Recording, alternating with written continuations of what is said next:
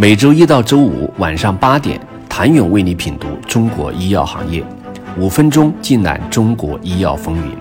喜马拉雅的听众朋友们，你们好，我是医药经理人、出品人谭勇。在二零二二第十四届中国医药企业家、科学家、投资家大会上，浙江大学药学院院长顾真直言：“科研院校才是绝大多数源头创新的活水之源。如何瞬接源头创新与临床转化之间的断档？他认为要相向而行，齐心互动以及无缝融合。”如同二零一四年两院院士大会上的重要讲话中特别提出的，要解决这个问题，就必须深化科技体制改革，破除一切制约科技创新的思想障碍和制度藩篱，打通从科技强到产业强、经济强、国家强的通道，以改革释放创新活力，完善和发展国家创新体系。让一切创新源泉充分涌流。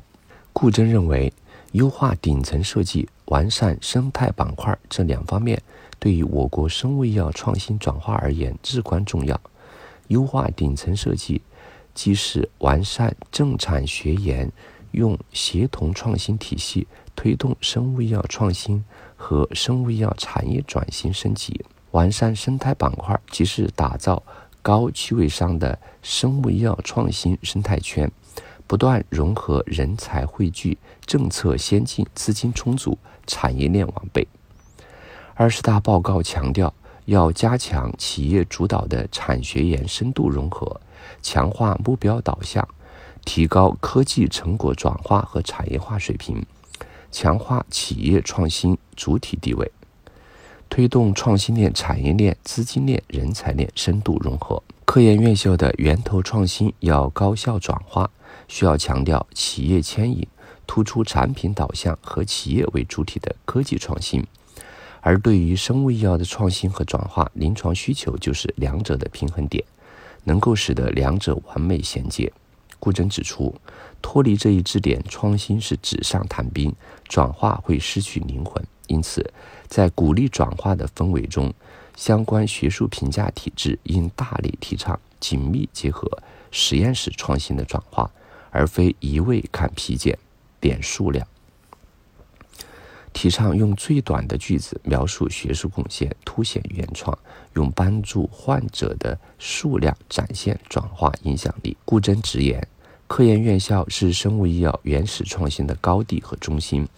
而他山之石也可以攻玉。顾真指出，高校中交叉学科对于高质量创新而言尤为重要。世界一流大学要对营造交叉的氛围环境十分重视，譬如斯坦福大学的 BioX 计划、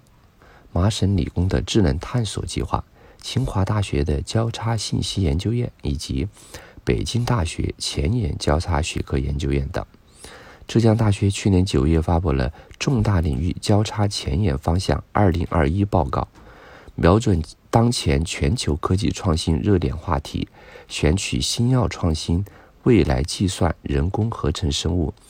AI 加基因组编辑、脑意识、人工智能等五大领域。浙江大学药学院已经成立了组分中药国家重点实验室——浙江大学交叉创新中心。也鼓励教师跨一级学科招生。此外，顾真也提出，帮助有潜质项目的科研院校科学家运行初创公司或与成熟企业合作也很重要，可以加快早期项目孵化，缩短从书架到货架的距离。